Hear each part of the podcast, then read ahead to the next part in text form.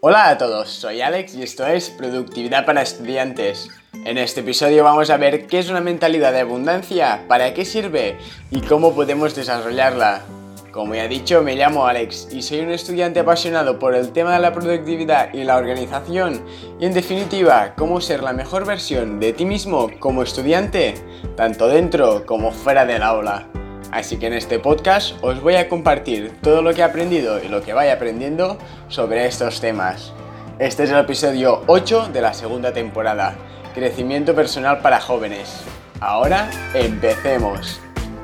Primero de todo vamos a ver qué es una mentalidad de abundancia. La mentalidad de abundancia son esas creencias que dicen que hay una solución para todo, que casi nada es imposible y que eso que deseas se encuentra a raudales en este mundo. Es decir, la mentalidad de abundancia es creer que hay suficiente de todo para todos, por lo que no necesitas quitar nada a los demás para conseguir lo que tú quieres. Esta es una mentalidad de saber que puedes obtener todo lo que quieras sin tener que quitárselo a otro, debido a que hay para todos.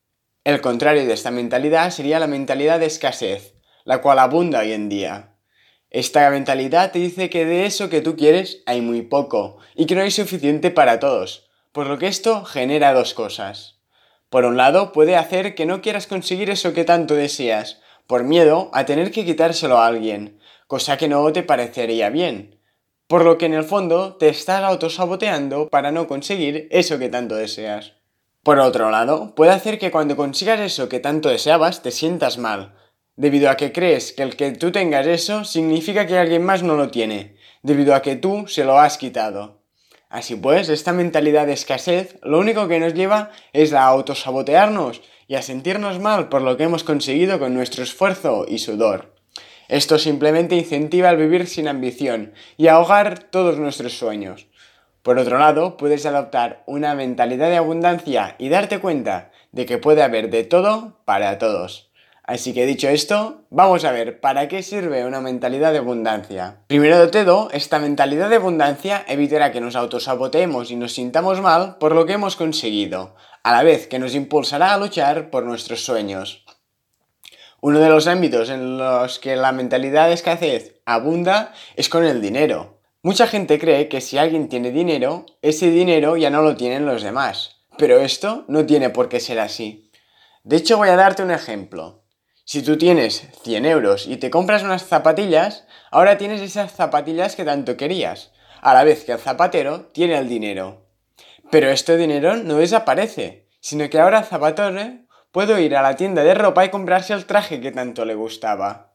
Y a su vez, el propietario de la tienda de ropa puede ir a comprarse esos cascos inalámbricos tan modernos que había visto en la tienda de tecnología y así sucesivamente. Lo que pasa es que con los mismos 100 euros varias personas han comprado eso que deseaban, por lo que el dinero va circulando y fluyendo, a la vez que todos van consiguiendo lo que desean. Así pues, entender que todo fluye y que por lo tanto una misma cosa puede servir para todos, hace que podamos vivir tranquilos y persiguiendo nuestros objetivos sin el miedo de estar dañando a los demás. Tener una mentalidad de abundancia te permitirá avanzar sin autosabotearte conscientemente o inconscientemente. Pero ahora la pregunta es, ¿y cómo puedo desarrollar una mentalidad de abundancia? Pues bien, ahora voy a contarte cómo desarrollar una mentalidad de abundancia en seis pasos. El primer paso es deja de pensar en eso o aquello y piensa en eso y aquello. La mentalidad de abundancia es creer que hay de todo para todos. Así pues, aprende que no siempre debes escoger entre una cosa o la otra la mayoría de las veces vas a poder escoger ambas cosas. A ver, vamos a ser realistas y ver que no siempre se puede hacer todo, pero si eres un poco creativo, la mayoría de las veces sí que vas a poder elegir ambas opciones. Por ejemplo, imagina que te invitan a una cena y a ver una película al mismo día. En vez de elegir a dónde vas, puede que puedas escoger el horario de tardes para ir a ver la película y luego irte a cenar. Así lo tienes todo. Y sí, ya lo sé, no siempre es posible.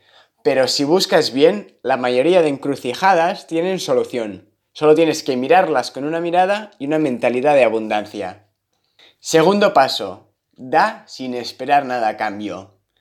Quedártelo todo para ti es un claro síntoma de una mentalidad de escasez. Esto se debe a que no das porque crees que luego tú te quedarás sin, y no tiene por qué ser así. Simplemente sé más generoso con lo que tienes, siendo realista y sin pasarse, claro. Esto lo que hará es hacer que te des cuenta de que hay para todos y que si quieres más, puedes conseguirlo, sea lo que sea. Hay muchos recursos en este mundo, más de lo que tú puedas gastar en toda tu vida, por lo que si te das cuenta que puedes conseguir tanto cuanto quieras de eso que tanto deseas, esto te será una motivación para seguir tus objetivos. Dar es la mejor forma de ponerte en una mentalidad de abundancia, por lo que no tengas miedo a dar sin esperar nada de cambio. Cuanto más des, más te devolverá al mundo, por lo que no tengas nunca miedo en dar. Tercer paso, sea agradecido por lo que tienes. Aun y haber abundancia de todo y poder conseguir prácticamente cualquier cosa, es vital recordar que debemos ser agradecidos por lo que tenemos. Agradece que estás vivo, que tienes un toche donde vivir, que tienes comida en la mesa y una familia que te quiere. Como dijo Tony Robbins, cuando estás agradecido, el miedo desaparece y aparece la abundancia. Apreciar todo lo que tienes te permite entender lo afortunado que eres y te motiva a salir cada día con una actitud mucho más positiva. Estar agradecido por lo que tienes hace que no veas los problemas como grandes muros infranqueables, sino que te ayuda a ponerlo todo en perspectiva, cosa que te ayudará a buscar una solución lo antes posible para saltar ese muro y seguir avanzando. Cuarto paso, piensa en grande y sea ambicioso. Como ya hemos dicho, en este mundo hay de todo para todos, por lo que no tengas miedo a salir ahí fuera a buscar lo que deseas. Sea ambicioso y busca la forma de conseguir eso que tanto quieres. No te conformes con lo que tienes si esto no te hace feliz. No se trata de dar lo que tienes por sentado, sino de estar agradecido por lo que tienes, a la vez que no tienes miedo a seguir avanzando. No tienes por qué conformarte con lo que tienes ahora. Date el lujo de pensar en grande y crear una vida a tu medida. Con esto no me refiero a que debas comprarte todo ropa de marca, el último Ferrari que ha salido y tener un castillo en medio de París. A lo que me refiero con pensar en grande y ser ambicioso es a dejarte soñar y perseguir cada día esa vida ideal que te gustaría tener. No te encasilles donde estás ahora, busca el modo de avanzar hasta llegar donde quieres estar. No tengas miedo a salir ahí fuera y perseguir tu sueño, tu vida ideal día a día hasta conseguirla. Puede que esta sea tan solo tener un trabajo sencillo y poder pasar las tardes y los fines de semana en familia, o puede que sea tener ese Ferrari que tanto te gusta. Esto depende de cada uno y no debes dejarte influenciar por la imagen que tienen los demás de una vida ideal. Tú debes perseguir tu propia definición de qué es tu vida ideal. Quinto paso, busca situaciones ganar-ganar o como se dice en inglés, win-win. Una de las cosas más importantes que nos da la mentalidad de abundancia es la capacidad de buscar situaciones ganar-ganar. Es decir, esas situaciones o tratos en que todas las partes salen beneficiados. Cuando vais a hacer un trato, y con trato no me refiero solo a contratos comerciales o algo así, sino incluso podría ser de elegir qué vais a cenar hoy.